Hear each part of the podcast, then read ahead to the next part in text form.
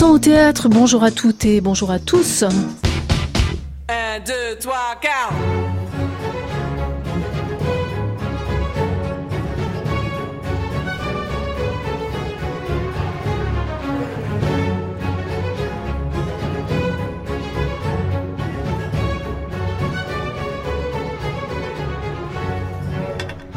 Il a traduit le théâtre de Shakespeare, de Tchekhov, de Gogol, d'Ostrovsky, la prose de Dostoïevski, celle d'Ossip Mandelstam, ce natif de Prague qui préfère vivre en Bretagne qu'à Paris, écrit de la poésie et publie sur Facebook de longues contributions érudites qu'on trouve éditées chez un culte sous le titre Partage. Il est depuis le début du mois de mars le Mazarin de Saint-Denis, en banlieue nord de Paris, l'éminence russe qui fait entrer en majesté Pushkin dans le théâtre Gérard Philippe. Nous recevons aujourd'hui André Markovitch, traducteur dont le théâtre français ne saurait se passer, puisqu'il lui doit d'avoir redécouvert dans un français non compassé La Nuit des Rois, Macbeth, Hamlet, Ivanov, Les Trois Sœurs ou Oncle Vania. Je passe ici sur nombre d'autres titres et auteurs, et désormais, désormais, les 5523 vers de Eugène Onegin, œuvre majeure du poète Pushkin, sur lequel est penché son œil attentif depuis, tenez-vous bien, pas loin de 30 ans. Nous ouvrons avec André Markovitch et à sa lettre T comme traduction notre encyclopédie vivante du théâtre. Nous sommes ensemble jusqu'à 16h. Bienvenue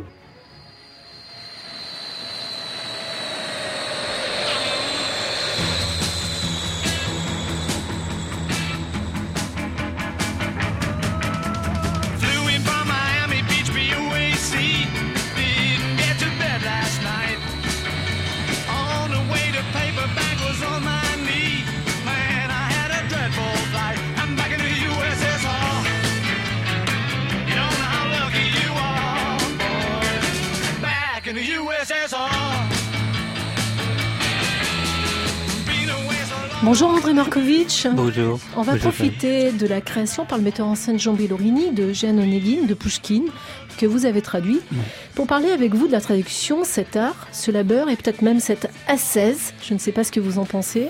Art, labeur, ascèse. C'est un travail.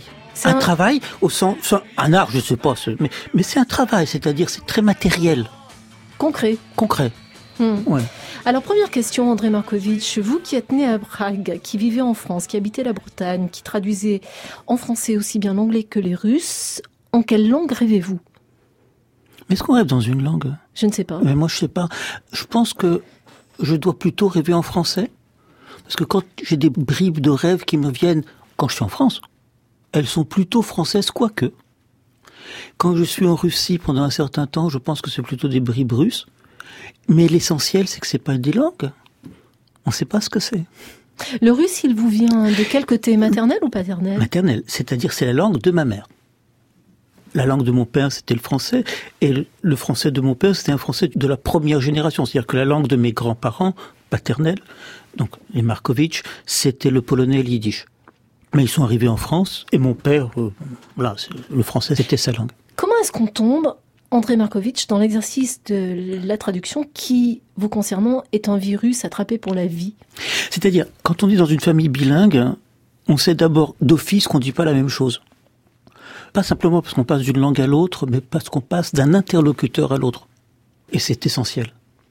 Ensuite, pour moi, j'ai eu une chance absolument incroyable, c'est qu'à l'âge de 16 ans, j'ai rencontré un ami de ma mère, un grand professeur, Efimetkind, hein, qui était lui un des grands, grands spécialistes de la traduction en Union soviétique et qui avait été expulsé de l'Union soviétique. C'était en particulier une des personnes qui avait sorti le manuscrit de la- l'archipel du Goulag de Solzhenitsyn. Et il m'a demandé, mais est-ce que tu voudrais pas traduire Pushkin avec moi? Et j'avais 16 ans. Et depuis ce jour-là, euh, j'ai maintenant donc euh, combien 59. J'ai traduit tous les jours. C'est-à-dire qu'est-ce que je fais? Quelle est l'idée? C'est essayer de faire entendre en français ce que j'entends en russe. Essayer de rendre compte de l'intonation, de la vitesse. Naturellement, je ne parle pas des thèmes, des images, ça. Voilà.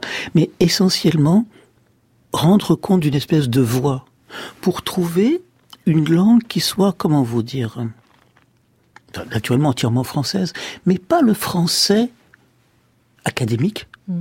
que je connais pas, tout simplement, ce qui est, pas- qui est pas ma langue. Un français qui soit une terre d'accueil. et je parle de terre d'accueil pour une langue, qui rendent compte des formes de la littérature étrangère. Parce que une des grandes questions de la littérature française, de la traduction en France, c'est que, j'en ai parlé assez souvent, mais par exemple, il y a un poème de Edgar Poe qui s'appelle Le Corbeau, qui est un poème construit uniquement sur des onomatopées. Et donc dont le sens n'est que la sonorité. Et ce poème est traduit dans plein de langues, en particulier d'une façon absolument géniale par euh, Pessoa en portugais, mais en russe aussi, en allemand, etc. Et en France, il est traduit par deux grands poètes, Baudelaire et Mallarmé, mais en prose. Hmm. C'est-à-dire que c'est absurde. Et il est évident que si Baudelaire et Mallarmé avaient voulu rendre compte du son, ils l'auraient fait bien mieux que, que Poe, qui était un poète assez mineur. Et pourquoi ils le font pas? Parce qu'ils ne veulent pas le faire. Parce que instinctivement, même pour eux, et pour toute la littérature française, le vers est réservé à la poésie pensée à l'origine en français. Et tout le reste est de l'ordre soit de la prose, soit de l'exotisme. Et comme moi, dans ma vie quotidienne, je me sens pas du tout exotique. Je me sens juste normal, mais avec deux langues. Ben voilà, j'essaie de, de changer ça. Et c'est non seulement difficile, c'est impossible. Parce que la force de l'inertie de ça, de cette surdité aux formes étrangères, elle est stupéfiante. Je me souviens, j'avais traduit Richard II de Shakespeare. Et à la première, je m'étais retrouvé à côté de Rob Grillet. Et Rob Grillet m'a regardé et a dit, mais c'est en vers Shakespeare? Mais c'est une phrase qui est une honte. Mais pour lui, c'était normal parce qu'il n'avait pas fait attention. Je voudrais vous proposer une archive. André Markovitch, elle date de 1959 Oui, et c'est André Ménieux je oui bien sûr que... connaissez, Enfin, je connais pas. je- oui, mais... Qui commente justement les lieux communs qui collent à la traduction du poète Pouchkine. Pour expliquer ou excuser le fait que le poète Pouchkine n'ait pas été traduit de façon satisfaisante, on va répétant un certain nombre de clichés qui tous reviennent à dire que la poésie de Pouchkine est intraduisible. Telle la formule du vicomte de Vaugué, Traduire cette langue de diamant est une gageure à rendre fou de désespoir. Cela est fort beau, mais n'explique rien. C'est un lieu commun de dire que la poésie en général est intraduisible. Est-ce à dire qu'il est vain de traduire un poète? Or, il ne se passe pas d'année, ni même de mois, sans qu'ici, ou en Turquie, ou au Japon, paraissent des traductions de poètes étrangers qui viennent enrichir la littérature du pays de traduction en chefs-d'œuvre venus d'ailleurs. Il y a là un problème réel. Comme un parfum qui se dénature sous un autre climat, la poésie, en passant d'une langue à l'autre, perd presque toujours ses vertus natives. Tout le monde reconnaît volontiers que les problèmes du traducteur sont avant tout des problèmes de langue, mais beaucoup voudraient que ce ne fût plus vrai lorsqu'il s'agit de traduire un poète et qu'il n'exista plus alors qu'un problème poétique qui s'apparenterait plutôt pour quelques-uns à la musique, problème dont on oublie seulement de préciser les données et pour lequel on omet encore davantage de nous proposer des solutions en admettant qu'il y en ait. Je suis très impressionné d'entendre Ménieux, parce que l'édition pour laquelle on a traduit Pouchkine, et d'ailleurs, avec Etkin, pas bien du tout, c'était l'édition de l'âge d'homme qui poursuivait l'édition de Ménieux, et Ménieux n'avait traduit que les œuvres en prose de Pouchkine. Maintenant, il n'existe pas en France de tradition de la traduction. Il n'existe pas d'école. Alors il y en a petit à petit maintenant, mais de tradition de, de, de, minimum de base. Personne ne fait attention, et personne ne fait attention à la technique, à la forme. Demandez à, je, travaille souvent avec des jeunes traducteurs. Ils sont pas capables de faire un sonnet. Alors je dis pas qu'il faut écrire un sonnet. Mais c'est comme le dessin académique. Il faut savoir. Il y a, Après, que- tu fais il y ce a que tu quelque veux. chose qui se perd alors. Il y a quelque chose c'est qu'il faut faire dans la C'est transmission. pas qui se perd, qui n'a jamais été donné. Qui n'a jamais existé. Depuis, depuis je ne sais pas combien de temps, qui n'a jamais été donné. Quand Shakespeare écrit un sonnet, c'est un sonnet, c'est-à-dire que ça rime. Un sonnet qui rime pas, c'est pas un sonnet. Tu fais autre chose, mais c'est pas un sonnet. Et ça rime d'une certaine façon, parce que ça a une tradition. Le problème, c'est que quand on sent pas la tradition, à quoi ça sert? Après, pour Pouchkine, c'est encore différent. Pouchkine, dans la littérature russe, c'est pas simplement un poète, c'est l'air que tu respires. Mais réellement. Je raconte ça souvent, mais c'est vrai. Tu vas au restaurant, tu pars sans payer, le, le serveur il te rattrape, il dit qui c'est qui va payer, c'est Pouchkine. Mais essayez de traduire ça. Oui, on Ça a sera- pas ça en France. Voilà, Ça- mais, mais ni en Angleterre, ce sera pas Dante, ça sera pas Shakespeare, ça sera pas Homère, ça sera qui, pas, qui vous voulez, oui. Ce sera le pape en France. Voilà. Ça, c'est encore autre chose. C'est-à-dire que Pouchkine fait partie du lieu, est le lieu commun du pays, le lieu. Ça, comment le traduire? C'était une des raisons pour lesquelles moi je me suis lancé dans la traduction de tout Dostoïevski. Parce que chaque roman de Dostoïevski met en jeu une question posée dans une œuvre de Pouchkine. Et c'est pour ça que j'ai traduit Gogol, qui a été créé, je peux le dire, par Pouchkine, puisque c'est Pouchkine qui a donné à Gogol le sujet du réviseur et des âmes mortes. C'est pour ça que j'ai traduit Lermontov, et ainsi de suite, et ainsi de suite. Mais ça, vous le saviez en le faisant, Bien sûr, Markovitch, que vous prépariez Bien justement ce chemin vers Mais bien Pouchkine sûr, c'est-à-dire que pendant très longtemps, très longtemps, j'ai su que je ne savais pas, que je ne pouvais pas. Vous avez dit que j'ai pas travaillé sur, sur Pouchkine pendant 30 ans. Non. Près de 30 ans. J'ai dit que vous avez travaillé pendant près de 30 oui, ans, mais en 28 fait, ans. beaucoup, c'est pas ça. J'ai, c'était toute ma vie. Mais oui, si vous avez à Voilà. 16 ans eu l'idée qui vous a été glissée dans la tête, Voilà. aujourd'hui vous en avez 59. Voilà. Effectivement, mais justement, ça pose une question. Ça pose la question de vous-même, André Markovitch. C'est-à-dire qu'on n'est pas le même à 20 ans qu'à 30 ans, à 30 ans qu'à 40, à 40 qu'à 50.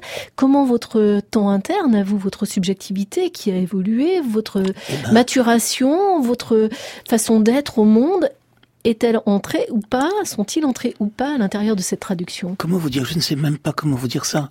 C'est-à-dire que quand j'ai proposé à, Hubert Nissen, qui à ce moment-là créait la collection Babel chez Actes Sud, l'intégrale de Dostoïevski, je lui ai envoyé une liste d'une centaine de textes que je voulais traduire. C'était donc en 89-90. Et je me suis tenu à ça depuis. Je n'accepte pas de commande. Je fais que ce que je veux. Et, ce que je voulais, c'était, ma vie, c'était ça. Rendre compte de la présence de Pouchkine. Après, il m'est arrivé une autre chose. Vous savez, je me dis Pouchkine en russe. Et à un certain moment, j'ai senti que je me le disais pas en russe. Et là, ça a été un moment, c'est, je pense, un des moments importants de ma vie. J'ai compris que tout à coup, il y avait quelque chose qui était capable de passer.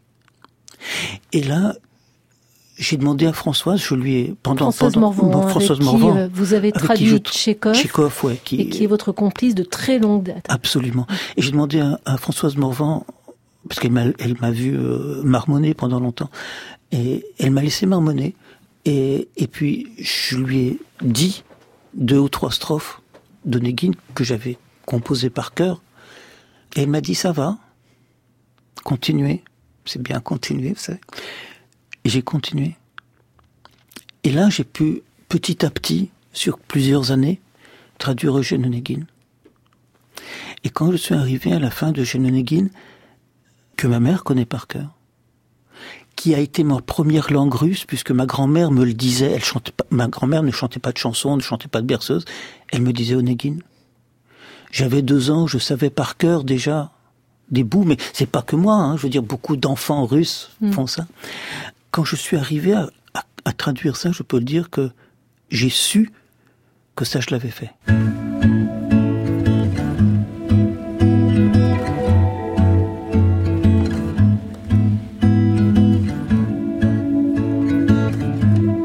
France Culture, Une saison au théâtre, Joël Gaillot. I may not always love you, but long as there are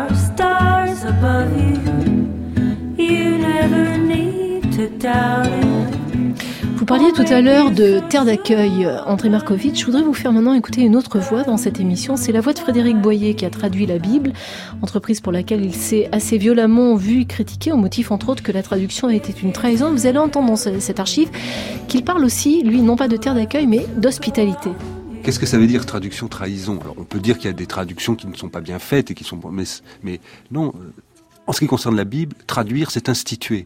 Et je crois que c'est vrai aussi de beaucoup de traductions. C'est-à-dire, c'est fonder le texte dans la langue d'une communauté. Donc on institue le texte. Et le texte devient institution et force d'institution. Et traduire, c'est cela. Même si vous traduisez Shakespeare aujourd'hui en français, d'une certaine façon, vous instituez culturellement Shakespeare dans euh, le milieu dans lequel vous vivez, dans la, communauté Mhm. intellectuelle. euh, littéraire euh, qui reçoit ce livre de Shakespeare, par exemple. Je pense que écrire, c'est comprendre. Alors ça, c'est difficile, mais que que si une langue maternelle il y a, on en est, on en est d'une certaine façon chassé. enfin. La traduction, c'est une forme euh, d'hospitalité? Oui, je crois. C'est une forme d'hospitalité qui va dans les deux sens. C'est que c'est ce que je tenais à dire aussi dans ce livre.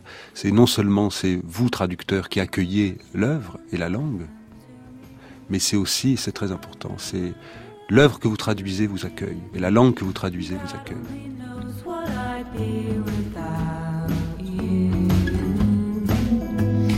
Voilà, Frédéric Boyer répondait aux questions de Alain Weinstein dans l'émission du jour au lendemain. J'aime beaucoup cette idée d'hospitalité, André Markovitch, hein, et d'accueil dans les deux sens, au fond.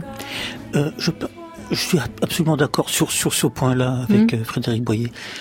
Quand je parle de traduction, je parle de reconnaissance. Reconnaissance, c'est un mot qui est formidable en français parce qu'il est intraduisible. Il a deux sens. Il y a la gratitude et il y a le fait d'être reconnu, de reconnaître. Et quand je pense à la traduction, c'est les deux. C'est-à-dire, moi, je suis reconnaissant au texte que je découvre. Et j'ai l'impression qu'il faudrait que la langue française, la langue d'accueil, soit reconnaissante à l'auteur qui peut lui permettre d'apporter telle ou telle chose. Et puis il y a aussi le fait qu'il faut que l'auteur soit reconnu au sens où, par exemple, les gens qui n'ont pas besoin de traduction, qui le connaissent dans la langue originelle, mais qui le lisent dans la traduction, eh ben, sachent que c'est que Tolstoï n'est pas Dostoïevski, ou Tourgueniev, ou qui Mm. vous voulez. Et donc, l'essentiel, il est là. Il faut la traduction est ce domaine de la littérature qui permet de faire bouger les frontières de la langue, de faire bouger la mémoire de la langue. Alors ça, c'est des beaux mots, mais c'est pas vrai. Concrètement, ce n'est pas vrai. Parce que tout est une question de tradition et de mémoire très ancienne. Et on peut essayer de faire plein de choses, mais ça sert jamais à rien, je pense. Est-ce que la, la traduction, André Markovitch, n'est pas aussi, en plus d'être un geste poétique, un geste politique? Je vous pose la question en fait parce que le traducteur est celui qui peut ou qui sait ou qui va savoir débusquer ce qu'une langue dit d'une société. Et je pense que le traducteur est au premier poste pour voir ce que dit une langue. Alors, je ne parlerai pas dans l'absolu de une langue, de ce que peut faire la traduction, parce que je ne sais pas ce que c'est que mon époque. Je ne sais pas ce que c'est qu'être contemporain. Je ne sais pas ce que c'est que l'action politique euh, au jour le jour. C'est pas ça. Enfin, pour moi, je dirais ça m'intéresse absolument pas. Il me semble que ce que la traduction peut permettre, c'est justement de vivre dans plusieurs temps à la fois le nôtre, parce que c'est juste notre temps biologique, chronologique, mais qui n'apporte rien, qui ne dit rien de plus que le fait qu'on est vivant, ce qui est déjà beaucoup pas mal, puisque c'est nous qui le sommes. Et puis, il y a tous les temps passés, toutes les histoires passées, que véhiculent les œuvres que nous traduisons, et dont notre langue, en l'occurrence la langue française, peut rendre compte, pour peu qu'on la considère comme, pas comme figée, et comme une vieille dame euh, morte. Ce qui peut arriver, ce que Ce vous arrive- voyez à l'œuvre, André Markovitch Ce Oui. qui arrive tout le temps. Combien de, fois on, nous a reproché à Françoise Morin, à moi, de, de traduire Tchekhov, je sais pas, moi, d'une façon, euh, Mm. comment dire, euh, familière ou quoi C'est absurde. On n'emploie pas un seul mot dans nos traductions qui ne soit pas attesté dans un dictionnaire de 1900. Il n'y en a pas un. Voilà, mais des choses comme ça, il y en a. Et sur Dostoïevski, qu'est-ce que je n'ai pas entendu? Mais pour autant, est-ce que vous seriez prêt à faire entrer dans votre langue de traducteur, par exemple sur Tchekhov ou Dostoïevski, ce que la langue française elle-même est en train d'intégrer dans son corps En train Non. et qui est validé par l'Académie française? Ah oui, mais non, je veux dire, Tchekhov n'a pas écrit en 2000. Tchekhov, il en a rien à faire de nous. Tchekhov ne nous dit rien. Il ne dit rien. Et puis il est mort. Parler de Tchékov, moderniser Tchékov me paraît juste idiot. C'est pas Tchékov qui doit faire le chemin vers nous. Encore une fois, il ne peut pas par nature, parce qu'il est mort. C'est nous qui devons faire un chemin vers lui. Et c'est ça qui compte. C'est nous qui devons changer, qui devons nous ouvrir, qui devons oublier, ou pas oublier, mais élargir notre vision de ce que c'est que le temps, de ce que c'est qu'aujourd'hui. Nous ne vivons pas aujourd'hui. Notre aujourd'hui, c'est un aujourd'hui circulaire qui, englobe avec notre culture, Dieu soit loué, beaucoup de temps différents. Et respecter ces temps différents, c'est comme respecter les gens. C'est pas les transformer en nous-mêmes. Et ça, c'est profondément politique. On change pas les notes d'une partition de musique. Quand on photographie un tableau, on change pas les couleurs. C'est des données. Hmm. Et c'est pas parce qu'on change pas les notes qu'un interprète d'une partition de musique est obligé de la, de la- que, que, que je sais pas Horowitz euh, interprète comme Rubinstein. C'est les, mê- c'est les mêmes notes. Vous savez qu'il y a des expériences qui existent euh, au théâtre aujourd'hui. En tout cas, il y en a une qui a eu lieu. euh, André Markovitch, Hamlet, a été représenté et avant d'être représenté, a été traduit, mais pas par euh, un traducteur ou une traductrice, par Google euh, Translator. Et Hamlet est devenu donc en titre euh, Jambon laissé. Et voici, on vous donne un très rapide aperçu ce que ça donnait. Maintenant, je suis seul. Oh, quel coquin paysan, esclave que je suis. N'est-il pas monstrueux que les comédiens, ici venus dans une fiction, un rêve de passion, forcent leur âme ainsi que leur imagination pour avoir le visage tout plein de larmes, une voix cassée dans une draperie de fonctions qui ne sont que formes. Alors je dois à l'honnêteté de dire que je n'ai pas vu ce spectacle, Mhm. que cet extrait est prélevé sur Internet, que c'est sans doute un des plus euh, représentatifs, euh, en tout cas audibles, mais qu'un ami journaliste l'a vu et il m'a dit ce qui est très étonnant, c'est qu'on retrouve Hamlet malgré euh, l'artifice de cette traduction. Je sais pas ce que ça vous inspire, André Markovitch, sans jouer euh, les, les- les réactionnaires, ça fait quand même assez peur, même si le projet est plutôt rigolo. Mais bon, Non, euh, comment vous dire Google n'arrête pas d'améliorer la qualité de ses logiciels de, de traduction. Et c'est André Markovitch, traducteur, qui dit ça. C'est un fait. Mm. C'est un fait. Mais qu'est-ce que c'est que ce texte-là? C'est un mot à mot. Mm. C'est-à-dire qu'il y a, il y a le sens des mots, mais il n'y a rien d'autre. Or, ni au théâtre, ni en poésie, le sens sémantique des mots, c'est, pas le sens. Il y a le sens, ce que le mot veut dire, mais il y a le mot dans la structure de la pièce, il y a la sonorité, il y a le rythme, et ainsi de suite, et ainsi de suite.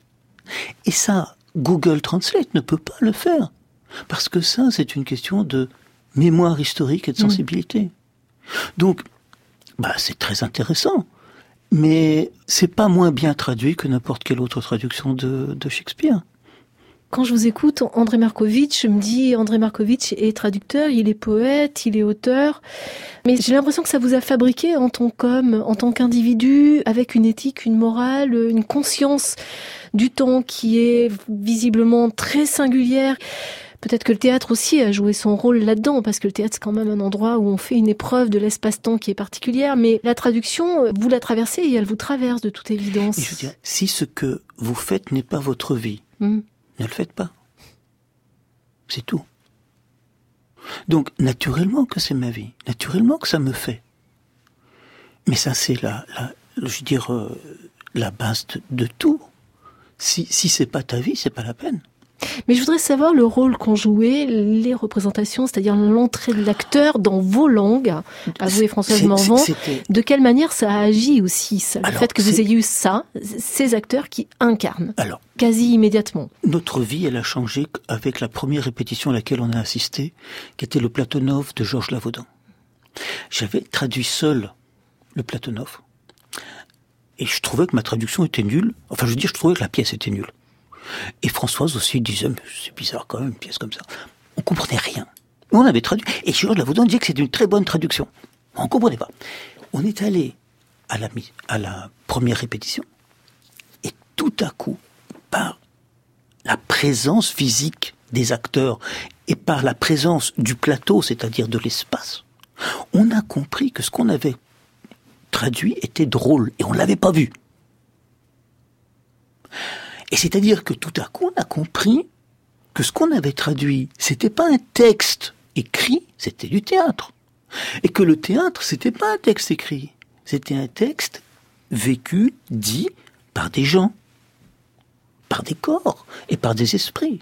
Et donc, toute notre vie, du coup, a changé parce que tout à coup, on a entendu la voix. Et on a eu cette chance extraordinaire d'apprendre ça en quoi? En, en deux minutes, grâce à Gilles Arbonnat et à Sylvie Orsier, Les deux comédiens, donc. de, de, de, qui était jouait Sylvie, euh, Gilles Arbonnat jouait Platonov et Sylvie jouait la générale. Et notre vie, elle a entièrement changé. Et depuis, c'est c'est pour ça qu'au théâtre, on se sent si bien. Et puis encore autre chose. Au théâtre, les questions qu'on vous pose, c'est des questions précises, tranquilles. Qu'est-ce que ça veut dire ça? Qu'est-ce que ça veut dire si?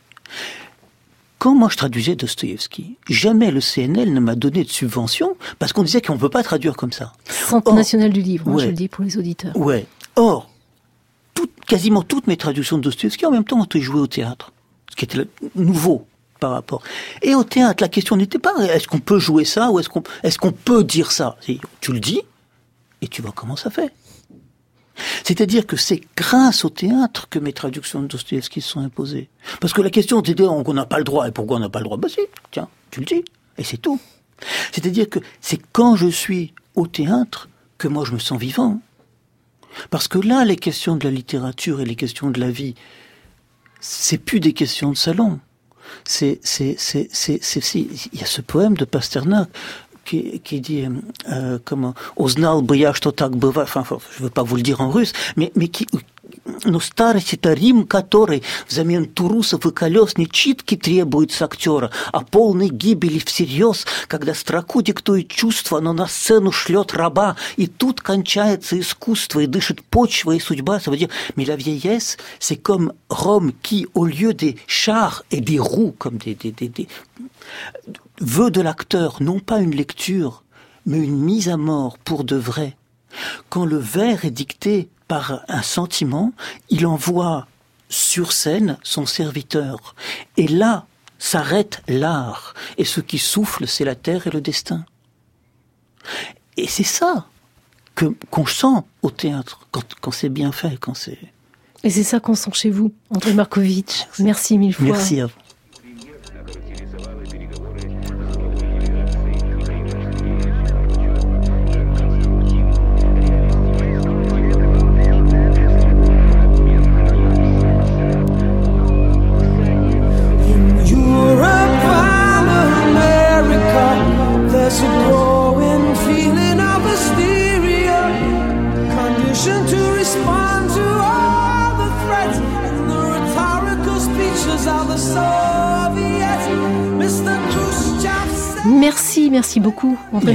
D'être passé nous voir au micro d'une saison au théâtre.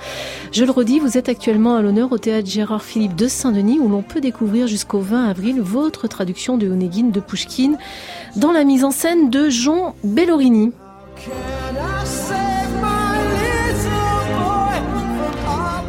Vous pouvez, et même vous devriez, podcaster cette émission à la page Une saison au théâtre sur le site de France Culture.